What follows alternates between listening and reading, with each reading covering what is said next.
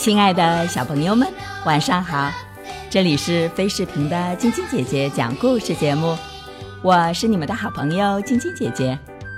今天开始要给你们带来一个好听的故事，名字叫《神秘的表姐》。在遥远的大森林里，瓦尔多坐在树下，闻着灌木丛的气味。他自言自语道：“秋天快要结束了，我很快就得回到洞里去冬眠了。”对于一头熊来说，秋末总是一段十分难熬的日子。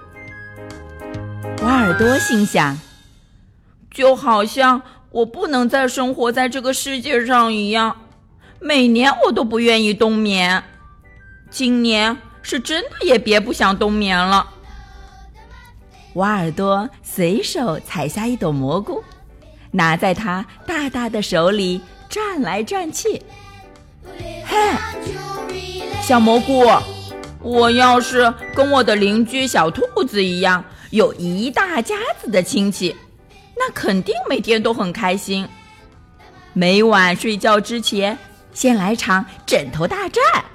然后我会给他们讲个睡前故事。有时候我半夜醒过来，还能听到旁边家人熟睡的呼吸声。瓦尔多叹了口气，把蘑菇吞了下去。天快黑了，瓦尔多得回家去了。回家的路上，他经过邻居戴戴家门口。戴戴。坐在自家门口，手里拿着一张纸。戴戴，你好呀！我在想，你有没有时间陪我玩一局飞镖？小兔子回答说：“真对不起，我没时间，我正在回信，是一只自称是我表姐的海虹写来的信。”瓦尔多好奇的凑过去。海虹是什么东西？戴戴嘟囔着：“我也不知道。”他家门口堆了一大堆东西。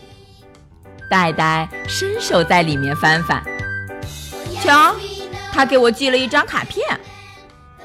戴戴递给瓦尔多一张小小的绿色卡片，卡片有些潮湿，上面写了几个蓝色的小字。亲爱的戴戴，你不认识我，但是我很希望你能够来看看我。我有一半时间住在海里。你的表姐珍妮，一只海虹。瓦尔多努力的想象着什么叫有一半时间住在海里，不过他一直想不出来。他的字写得很好看，虽然字小小的，不过很漂亮啊！你要去看他吗？戴戴说：“我不知道，我已经有这么多表姐妹了。我希望他能先给我寄张照片过来看看，这样更保险一点。我真想知道海虹到底长什么样子。”瓦尔多说。说不定是一种生活在海里的兔子。戴戴接着说：“有可能。”他甩甩钢笔，想让墨水下来一点儿。瓦尔多走开了，让他的邻居安静的写信。他一边踢开堆在家门口的落叶，一边想：“戴戴的亲戚到处都是，他的亲戚可能太多了。”但是我，我很希望有一个表姐写信让我去看她，特别是一个有一半时间住在海里的表姐。大海应该很棒吧？那么，戴戴会不会去看给她写信的表姐呢？明天继续来听晶晶姐姐讲故事吧。今天是湖南省张家界市永定区合作桥乡蓝精灵幼儿园张凌飞小朋友的生日。晶晶姐姐和小点点还有小羞羞在这里祝我们的小公主生日快乐，每天都开心快乐的成长哦。喜欢晶晶姐姐讲故事节目的朋友们，可以关注微信公众号“飞视频”，收看我们每天为小朋友们精心准备的视频节目。也可以通过喜马拉雅收听晶晶姐姐讲故事电台广播。